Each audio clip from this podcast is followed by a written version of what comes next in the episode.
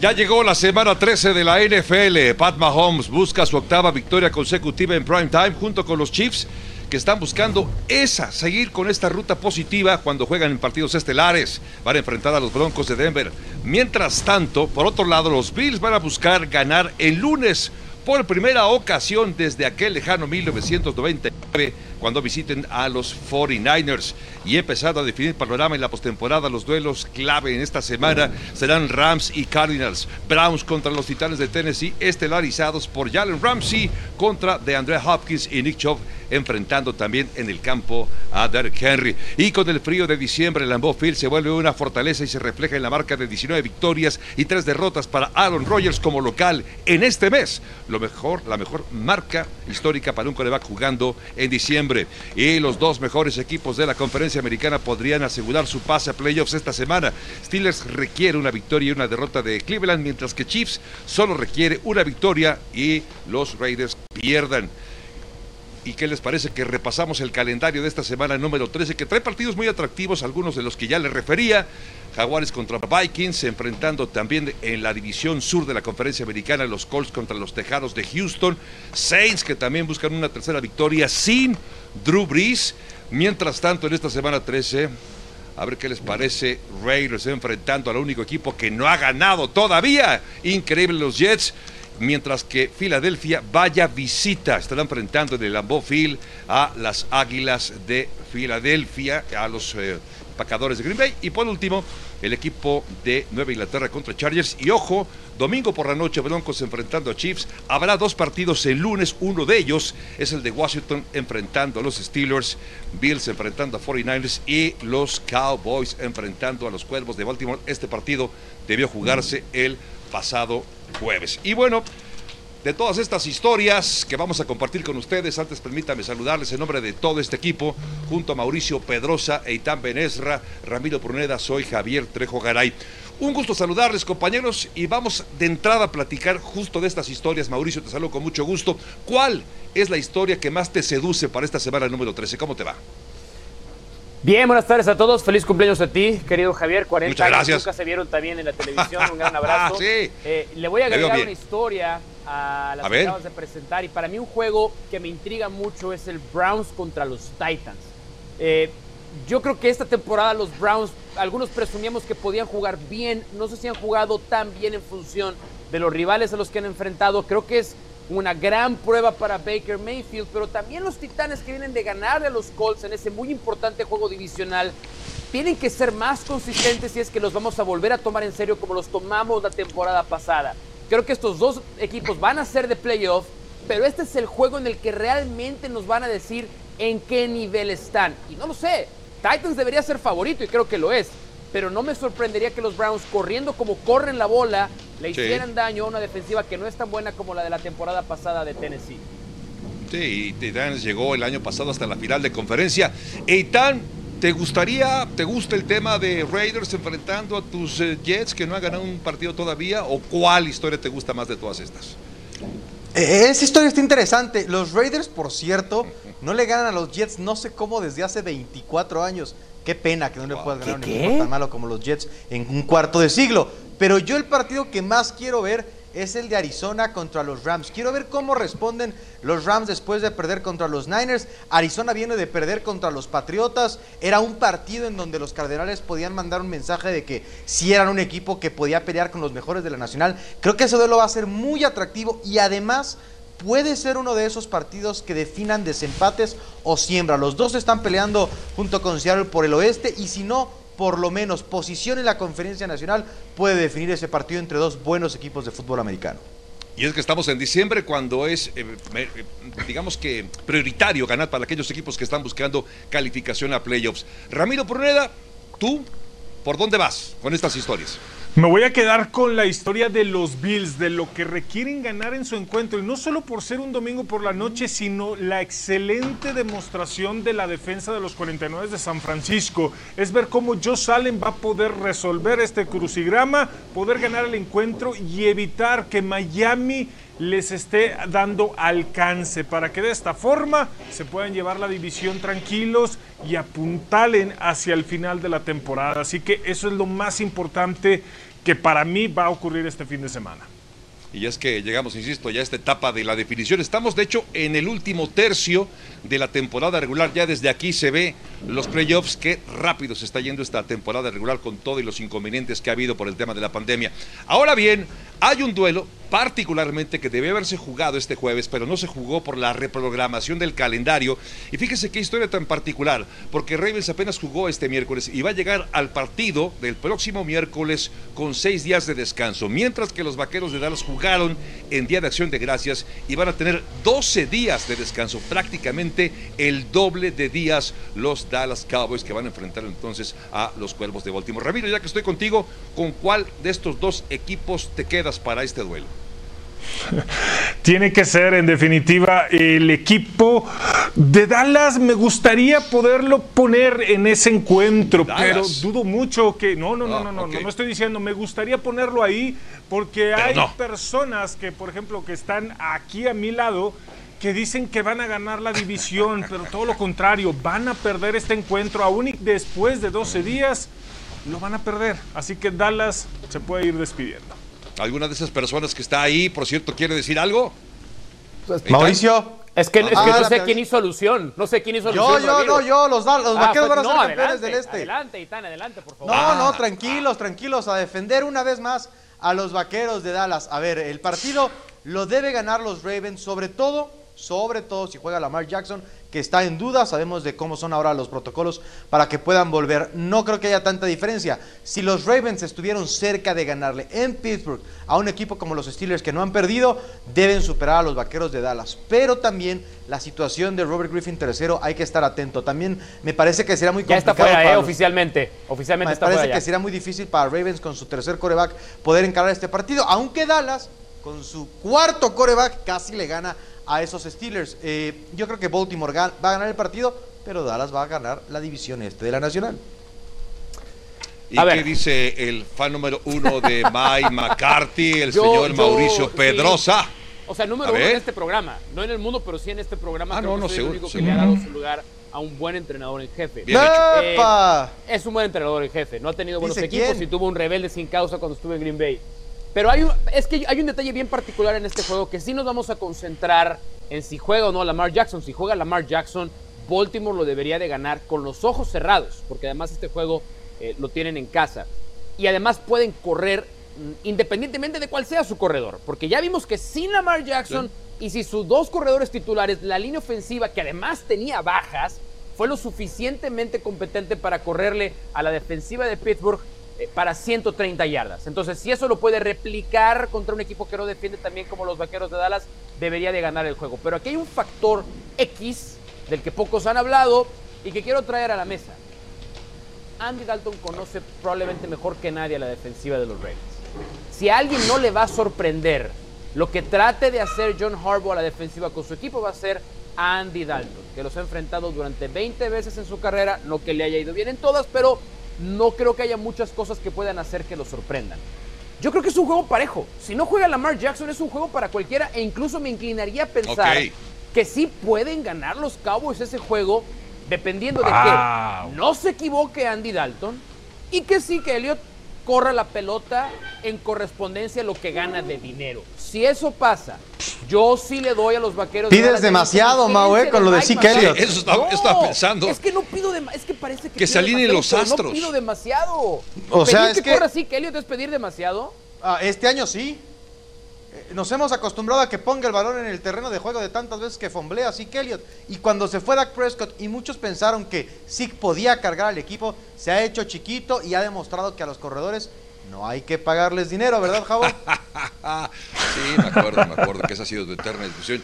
Yo no lo sé, pero eso sí, lo que sí es un hecho es que Dallas, del resto de los partidos que tiene por delante, el único equipo que enfrenta con récord ganador es Baltimore. En teoría tendría que ser un partido complicado, pero de ahí en fuera tendría que tener opciones Dallas. Ahora, hay otro duelo también que llama mucho la atención, por supuesto, porque podría incluso ya el equipo de Pittsburgh tomar un rumbo para poder incluso coronarse o conseguir boleto a la postemporada.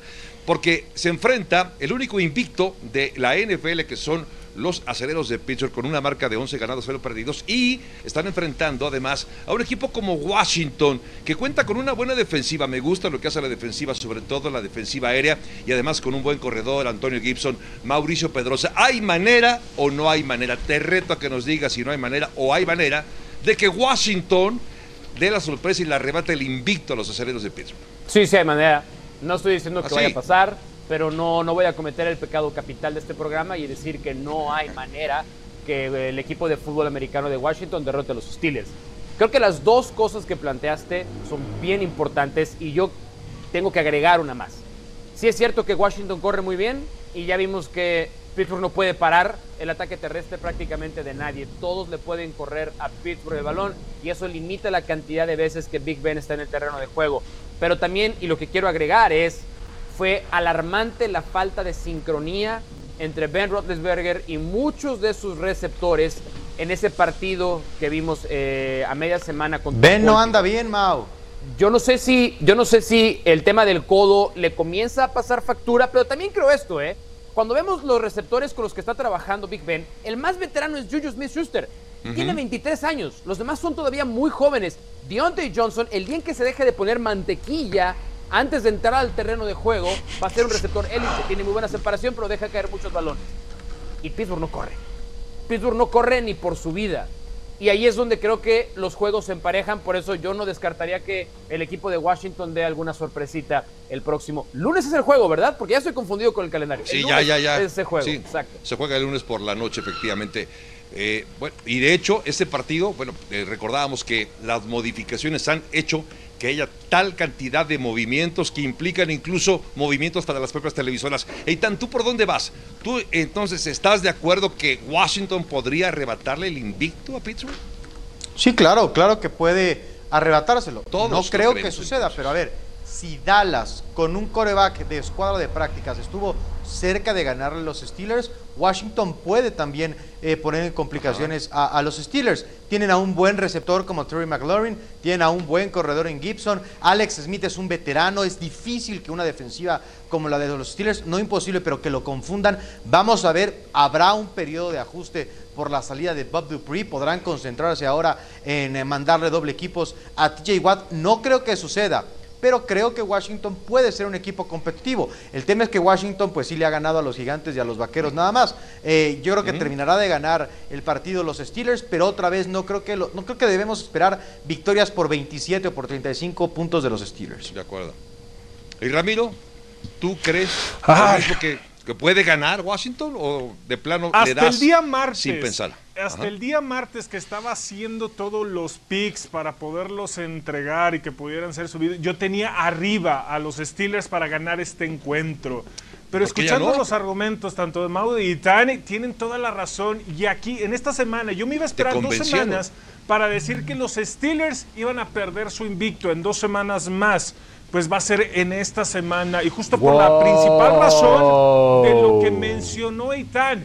Y es Alex Smith, la experiencia, la manera en que ha estado jugando en las últimas tres semanas cuando él se ha hecho cargo del equipo, sumado a la juventud de Gibson como corredor, que lo está haciendo de manera muy buena y muy efectiva.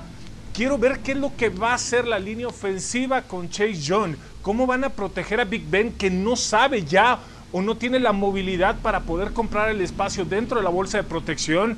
Y este señor es un depredador. Así que aquí, en esta semana, se va a dar eh, que se termine el invicto de los Steelers y Washington gana para poder apuntalar hacia su A división. ver, Ramiro, pero, pero a ver. Dígame, señor. Es que Dígame. ibas muy bien. Creo que ese último argumento es el que en el que no puedo estar de acuerdo. Ibas. Porque, Ajá. porque no creo que si Washington va a ganar el juego, sea gracias a Alex Smith.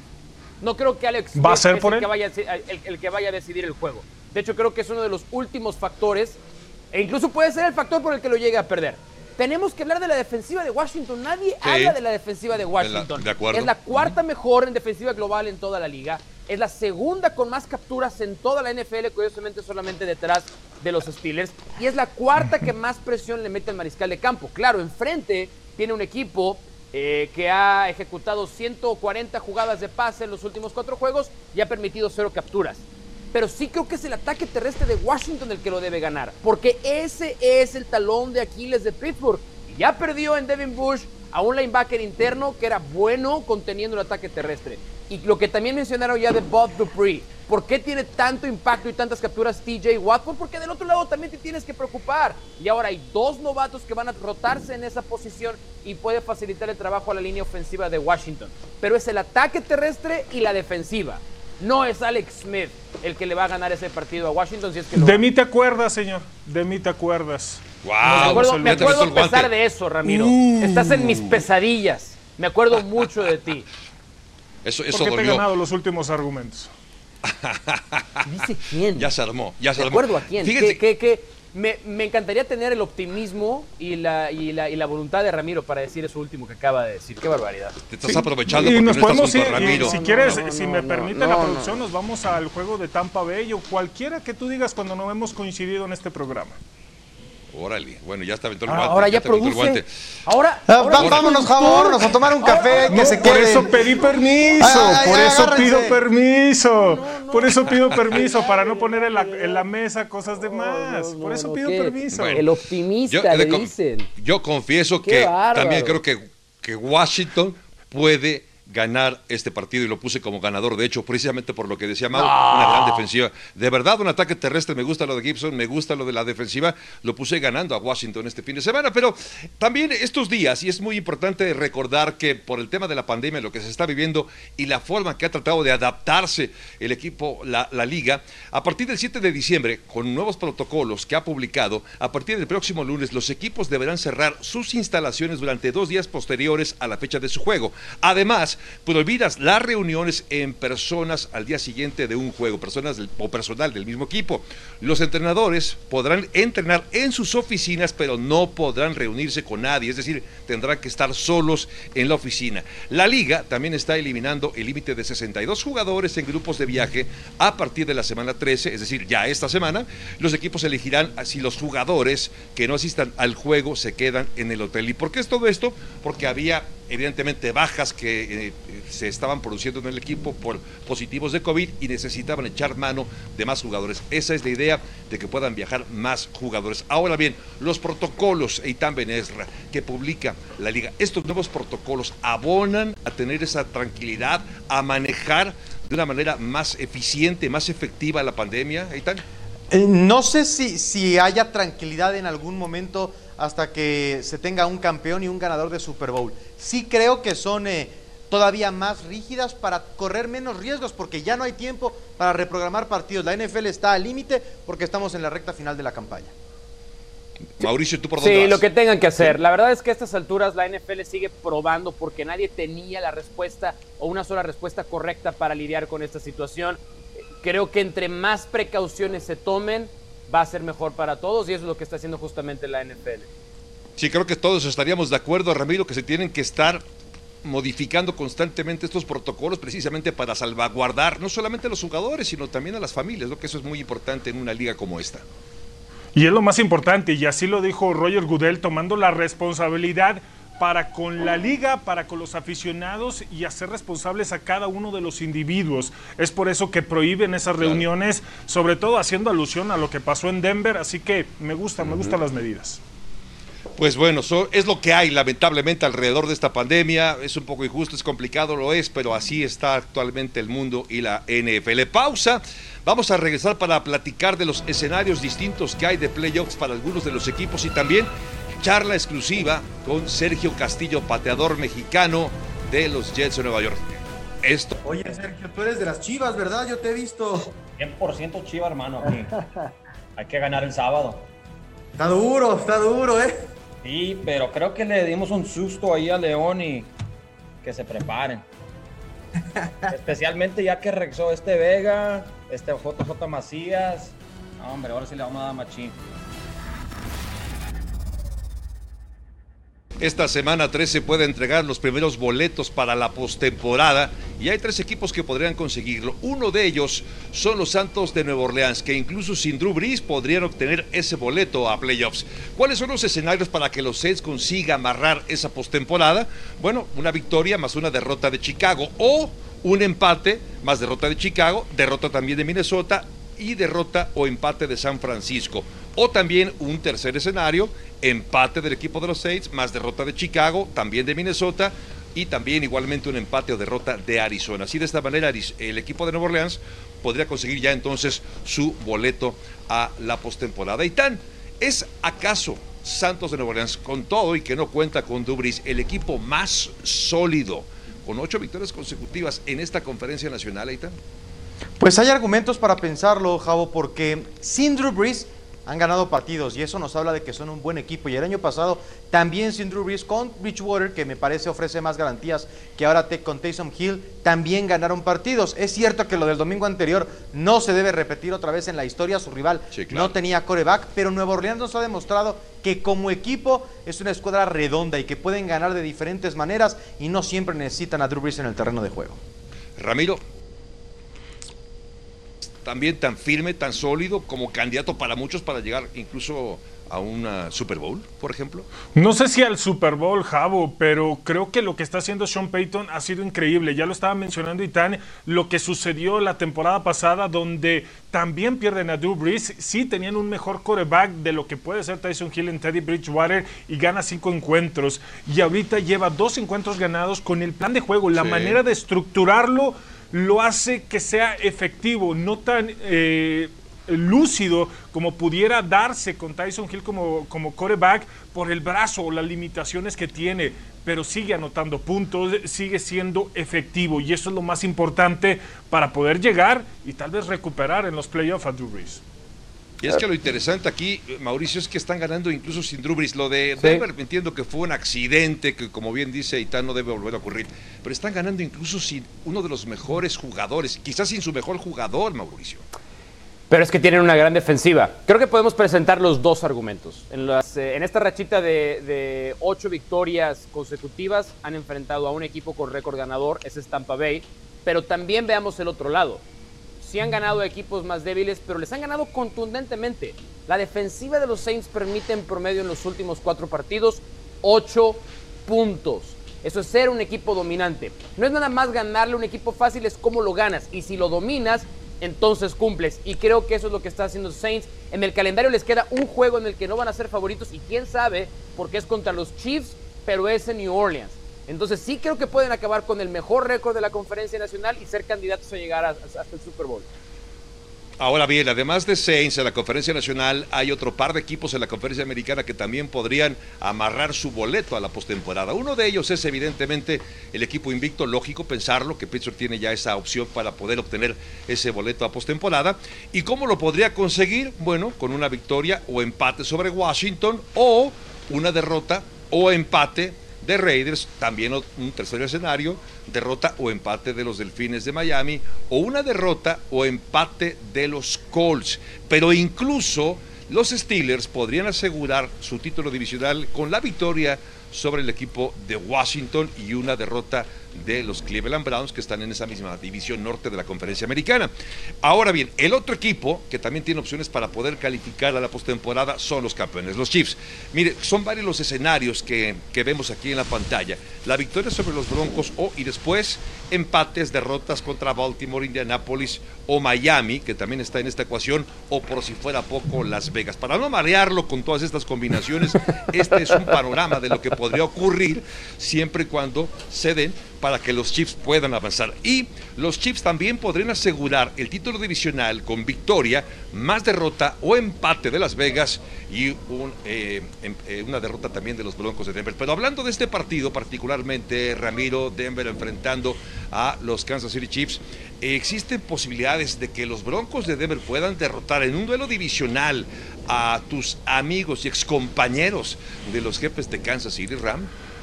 A ver, voy a decir la frase prohibida. Para a ver. Pecado capital. Me encanta. Pero me encanta, no hay manera en que los Broncos de Denver le puedan ganar a los jefes de Kansas City. No al menos este año, no el próximo y tal vez en tres años más, mientras Patrick Mahomes esté demostrando esto. Así seguro, por supuesto que sí. Claro, por supuesto. Me arriesgo con ese señor que estamos viendo en pantalla, lo espectacular que es, la manera en que está aprendiendo a manejar todo lo que está a su alrededor, las armas, cómo las puede explotar. Este señor tiene todo y no va a ganar solamente esta temporada un back-to-back, sino tal vez veamos una era donde pueda ganar tres Super Bowl seguidos. ¿Por qué Cálmate, exagera? Ramiro. Wow, a ver, qué bárbaro. A ver, Mauricio, ¿por qué, me preguntaron Mauricio, ¿por qué crees que está exagerando, Ramiro? Eh, ¿Tú crees? a ver, yo, yo también pronuncié la frase prohibida en este programa media semana. También creo que no hay manera que los Broncos le ganen a los Chiefs. Fíjense cómo con Washington encontramos argumentos para por lo menos tratar de presentar un caso en el que Washington le gane a Pittsburgh. Acá podemos rompernos la cabeza, buscar un montón de estadísticas y no vamos a encontrar un argumento con el cual Broncos le pueda ganar a Kansas City. Este juego. De ahí a prolongar la exageración como lo hizo Ramiro Pineda, yo, eh, mi profesionalismo me lo impide. si la falta de Ramiro ah, se, lo, autoriza, muy sobronta. Yo no, no puedo. Yo soy periodista serio, como ustedes saben muy bien. Dime que no. ¿Eitan? Yo no soy tan serio, pero no creo que ganen los Broncos de Denver a los jefes de Kansas City. Eh, está muy difícil después de lo que pasó el fin de semana anterior. Parece que Drew Lock podría estar de regreso, pero creo que no tiene lo suficiente Denver para eh, pelearle a los jefes de Kansas City. Kansas está jugando bien, son un mejor equipo que los Broncos y estas versiones probablemente 95 de 100 veces Kansas le gane a Denver. Y es que además la ofensiva de Kansas mejoró muchísimo ahora con un ataque terrestre mucho más completo. Vamos, una apuesta mucho más redonda a la ofensiva. Y revisemos qué les parece la jugada del partido. La jugada clave del partido es presentada por Suzuki Swift 2020, con tasa de 8.99 y garantía extendida gratis.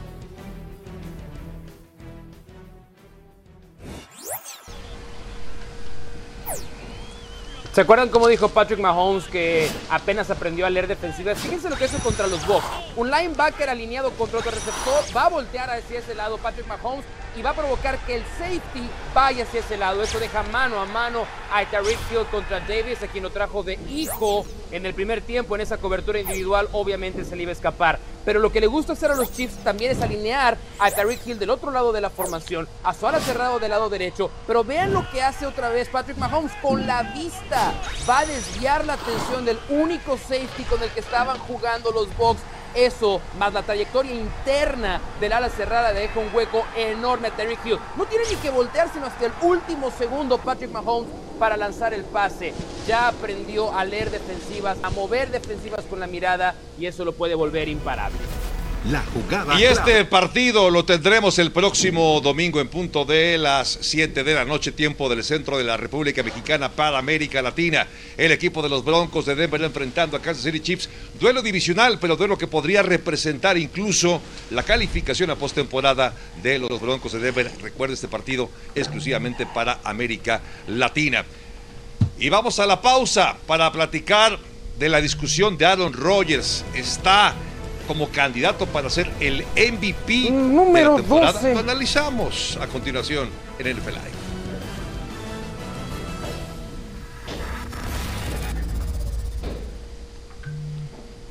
Sin lugar a dudas, Aaron Rodgers tiene que estar en la discusión para ser el más valioso de la temporada 2020. No es el único, hay otros que tienen argumentos como Pat Mahomes, como Russell Wilson, pero ahí está Rogers que ya lo ganó, por cierto, en dos ocasiones, en 2011 y 2014. La pregunta es si tiene créditos para poder coronarse una vez más como MVP en este. El jugador con futuro es presentado por Profuturo. Haz un touchdown por tu futuro. Es tiempo de creer en el futuro. Profuturo, Afore y Pensiones.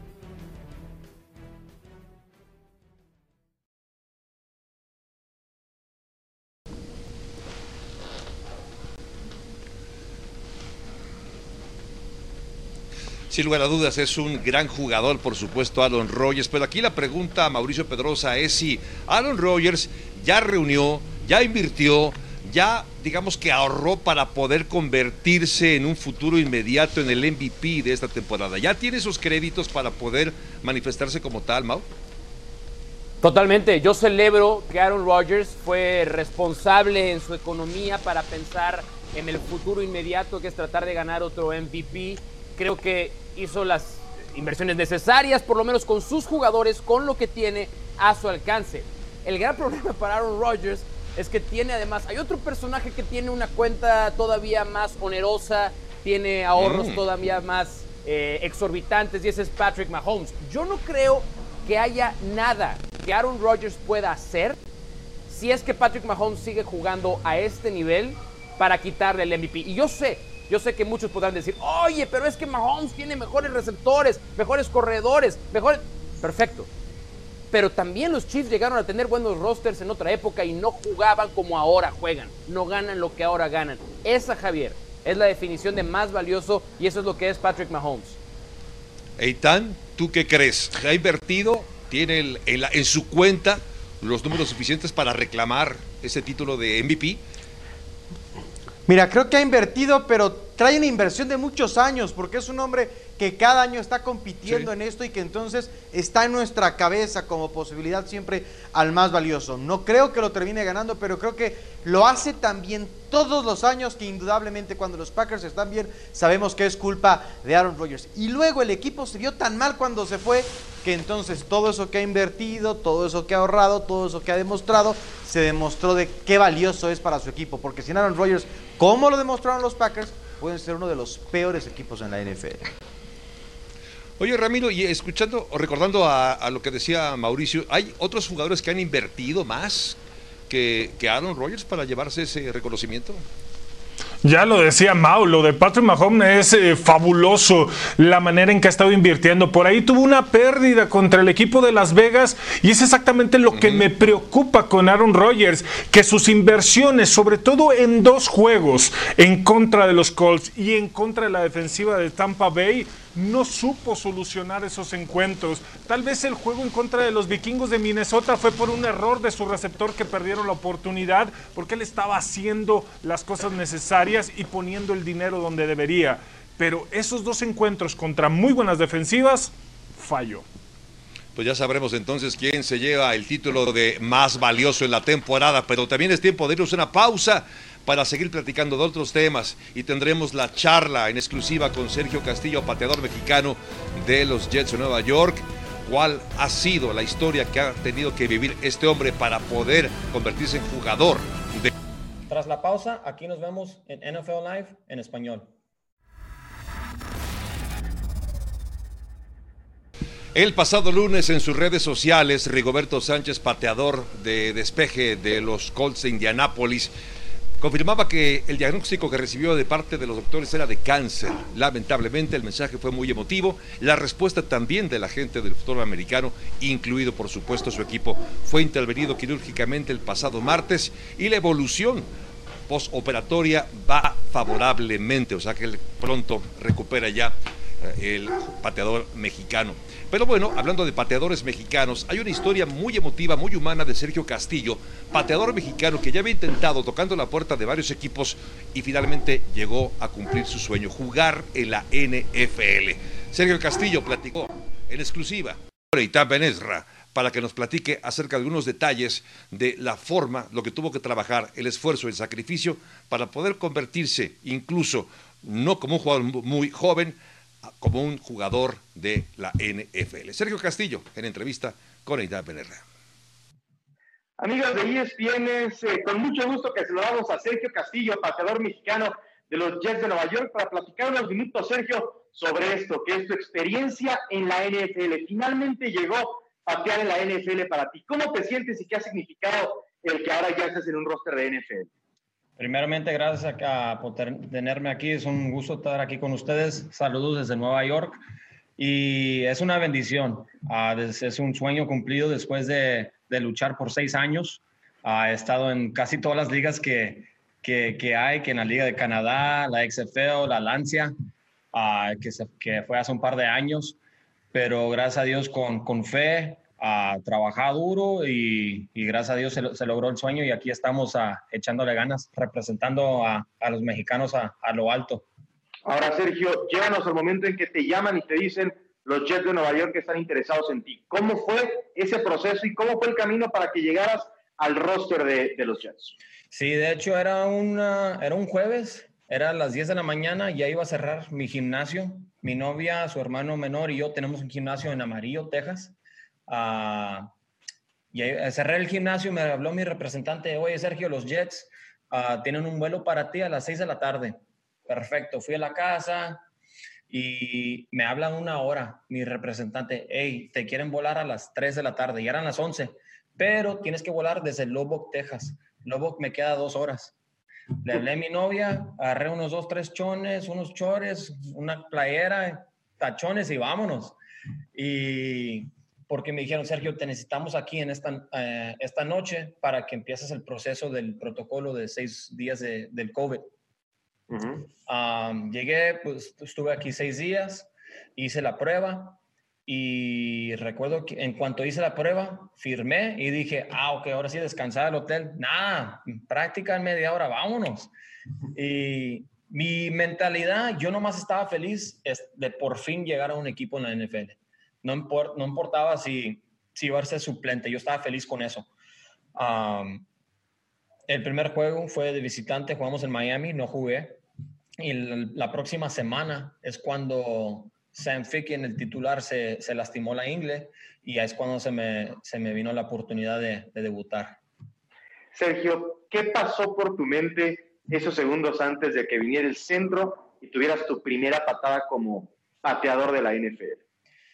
Siempre, en cuanto estoy tomando mis pasos hacia atrás y luego a la izquierda, uh, estoy respirando uh, y más que nada, siempre digo, eh, eh, en inglés digo, en my faith, en, God's will, this will go in. So siempre digo, con mi fe y contigo, Dios, esta bola va a entrar, ¿verdad? Y en cuanto tomé ese último respiro, todo pasó muy rápido. Y en cuanto entró, entró la bola, uh, en cuanto eh, empecé, se me salieron unas lágrimas, ¿verdad? Porque empecé a recordar todo lo que pasé esos seis años. Me, despidieron ocho veces eh, en esos seis años. Me torcí el ligamento cruzado en 2017 y cuando pensaba que ya no iba a tener una oportunidad, uh, se me abrió la oportunidad con los BC Lions en 2019, pero estaba bien agradecido, a número uno, que es a Dios, dos, a mi familia, mi novia Adriana Cavazos Loya, mi mamá María Guadalupe Cáceres y Justin Medlock, que es uno de mis mentores. Ahora, Sergio, ¿por qué tan especial para ti? Y siempre te hemos visto la bandera de México. A ver, Cuéntanos eso que nos llena de orgullo, pero para ti eh, también te llena de orgullo y expresas constantemente pues que eres paisano, que eres mexicano. Sí, por ejemplo, mi mamá, mis papás, ellos si vinieron acá a Estados Unidos, ellos tuvieron que pasar por proceso que yo no tuve que pasar. Y, pero yo nunca me olvido de mis raíces. Mi mamá es de Doctor Cos, Nuevo León. Mi papá es de La Noria, Zacatecas. Pero también tengo amigos en Guadalajara. Mi novia es de San Francisco de Conchos, en Chihuahua. Y, y siempre donde voy, yo tengo el apellido Castillo y no nomás represento a mí, yo represento a todos los mexicanos de que se puede, se puede, ¿verdad? De que podemos estar en estas plataformas uh, grandes, se puede. Éxito, que sigan saliendo también las cosas en lo individual como han salido y ojalá que colectivamente lleguen los éxitos y sería ideal que lleguen después de una patada tuya para que Nueva York consiga una victoria. Muchas gracias. Saludos a toda la raza de México, de Chihuahua y todo el valle.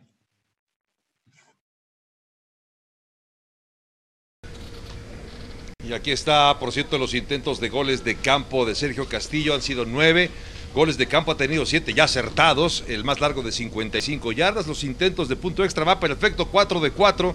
Este Sergio Castillo, pateador mexicano que tiene evidentemente mucho, mucho talento y sobre todo un entusiasmo de verdad digno de encomio. Mauricio Pedrosa, sigue siendo tan importante los pateadores. ¿Por qué son tan importantes estos pateadores del lugar, Mauricio? Pregúntenle a los Bills y preguntan entre a los, a los Pats. Si los Bills hubieran tenido un buen pateador, tal vez hubieran sido la mejor dinastía en la historia. Si los Pats no lo hubieran tenido, probablemente nunca hubieran sido la mejor dinastía en la historia. Sí, es cierto. Eh, ¿Qué sensación te dejó platicar con Sergio Castillo? Un gran tipo, muy agradable de charla muy amena y orgulloso mexicano, porque esto que dicen algunos que nacemos donde quieren los mexicanos, bueno, pues él es mexicano, aunque nació del otro lado. Y Ramiro, tú que jugaste la NFL, dinos la importancia, cómo se comporta el, el equipo, cómo reciben, cómo acogen a un pateador que aparentemente no tiene tantos reflectores, pero puede ser tan determinante en un encuentro. Siempre es bien recibido y sobre todo por lo que demuestra Sergio, que es de sangre liviana, que le cae bien a todo mundo, así que va a ser muy bien recibido en cualquier lado y creo que esto para él va a ser algo que va a extender mucho su estadía en la NFL. Bueno, pues enhorabuena por Sergio Castillo. Ojalá que sea una carrera exitosa. Vamos a una pausa y enseguida platicaremos de otros asuntos, otros partidos que están ya en el radar para esta semana 13 de la NFL. Lo platicamos al volver aquí en NFL Live. You want to be a great team, these are the kind of games you got to win. I don't play this game for statistic benefits. I play this game to win, right?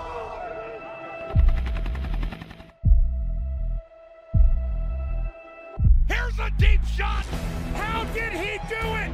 Hill over the shoulder. The cheetah putting on a clinic. Help is on the way. Oh, Nick Chubb. Now, I'm not about to apologize for a great team win. You can't take anything for granted. Because if you do, you're going to get beat. What's been the mindset? Even with a W, I don't think it's too much to think about.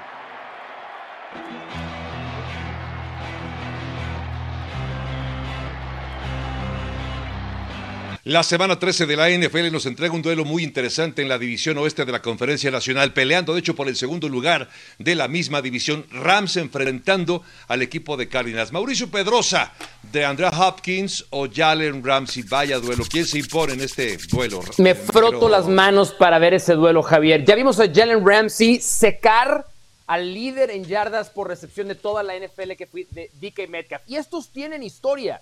Cuando Ramsey estaba en los Jaguars, cuando Hopkins estaba en los Texans, eh, se enfrentaron en 81 de 64 pases que fueron lanzados a DeAndre Hopkins. Ahí les van los datos.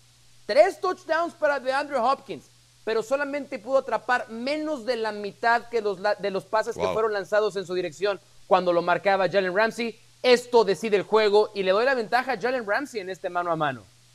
Ok, en la conferencia americana hay un duelo también muy interesante. El líder de la división sur, que es Tennessee, estará enfrentando al equipo de los Browns, que también están peleando por una eventual calificación.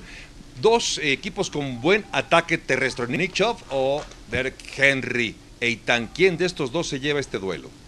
Derrick Henry, porque toda la ofensiva de los Titanes pasa y camina a partir de él. Ha corrido más de 100 yardas en los últimos tres partidos. Para mí es el hombre más importante de la ofensiva. Y del otro lado, Chop también es muy buen corredor, pero tiene alguien que le ayude, que es eh, Kareem Hunt. Yo creo que acá Derrick Henry lleva mano en este duelo.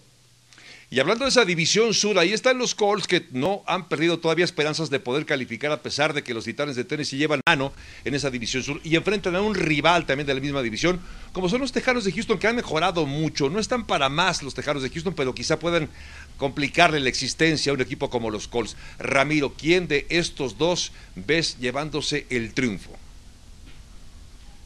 Los Colts, por lo que está haciendo la defensiva eh, principalmente, independientemente de lo que está haciendo Deshaun Watson, que lleva 210 intentos de pase sin intercepciones. Estamos hablando de que las últimas seis semanas ha sabido cuidar muy bien el balón, pero se enfrenta a una defensiva que puede romper esa racha sin ningún problema. Y con Philip Rivers no siendo tan efectivo, pero buscando los puntos lo puede lograr, así que los Colts se quedan. Y con los Raiders de Las Vegas no sabes qué pensar. Pueden entregar grandes actuaciones y luego decepcionantes partidos, pero enfrentan a un rival, Eitan, como son los Jets. ¿Será que los Jets ya puedan llevarse la victoria, romper ese cero en el castillero de victorias, Eitan?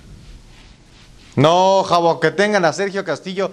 Los Jets probablemente son el peor equipo al que cualquiera de nosotros vaya a ver. Es, son históricamente malos. Malos entre los malos. No ganarían porque son tan malos que perderían en ese duelo los Jets. Pero no, no, no. Los Raiders no son tan malos para perder contra los Jets. Ok, eh, Giants enfrentando a los Seahawks. A ver, Seahawks evidentemente es favorito. Sin embargo, a ver, los gigantes están en este momento de líderes de su división. O como para un duelo atractivo. Ramiro, ¿quién se lleva el partido entre este duelo entre el equipo de los Giants y los Seahawks? Aunque hay gente que está extrañando a Jason Garrett por el buen fútbol, no estoy diciendo resultados, el buen fútbol que está representando la ofensiva de los gigantes, pero También la defensiva de Seattle ha crecido enormemente con la llegada de Carlos Dunlop y Jamal Adams, que se está recuperando al 100% de su lesión. Así que Seattle se queda con este encuentro.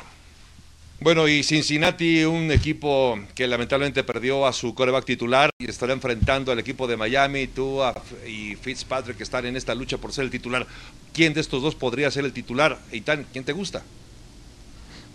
Fitzpatrick, porque Tua todavía no está al 100%, parece que es una decisión que se tomará antes de que arranque el encuentro, minutos antes para saber si está Tua o no. ¿Qué necesidad de arriesgar al coreback del futuro? Fitzpatrick lo ha hecho bien, con cualquiera de los dos Miami debería de ganarle a los Bengals. Así es que, una vez más, que haya Fitzmagic eh, con los Dolphins.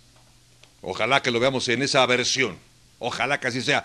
Patriots enfrenta a los Chargers también este fin de semana. Chargers es un equipo que creo que no le ha hecho justicia todavía el récord, pero sigue siendo un equipo que emociona, un equipo que, que es muy entretenido. Mauricio Pedrosa, ¿quién de estos dos lo ves para llevarse la victoria? New England, de hecho, es favorito jugando de visitante en Chargers y es el duelo de entrenadores en jefe, el mejor, Bill Belichick, contra uno de los más decepcionantes y alguien que probablemente deje su puesto pronto como Anthony Lynn. Anthony Lynn ha desperdiciado el talento que tiene con Justin Herbert y han perdido partidos que tuvieron que haber ganado por decisiones de cocheo. Bueno, otro duelo también muy atractivo para este lunes por la noche. La semana 13, los Bills de Buffalo buscan su primera victoria en Monday Night Football desde 1999 y enfrentan a los campeones de la Conferencia Nacional, que es San Francisco, a partir de las 7 de la noche a través de la pantalla de ESPN. Este es el panorama de la conferencia americana, el Playoff Picture, donde están los Steelers con esa marca de 11-0. Ahí están los líderes divisionales también, Chiefs en el oeste, están los Titanes en el sur, los Bills en el este y están otros como Cleveland, Delfines, etcétera. Y también en el caso de la Nacional, los Saints con nueve victorias, dos derrotas, ahí están como número uno. Green Bay está en segundo lugar. Ahí están los Seahawks también como líderes de su división y están increíblemente los Giants con marca de 4-7 como líderes de esta división este. Mauricio Pedrosa, Eitan Benerra, Ramiro Porneda, soy Javier Trejo Garay. Gracias por habernos acompañado en NFL Live. Hasta la próxima.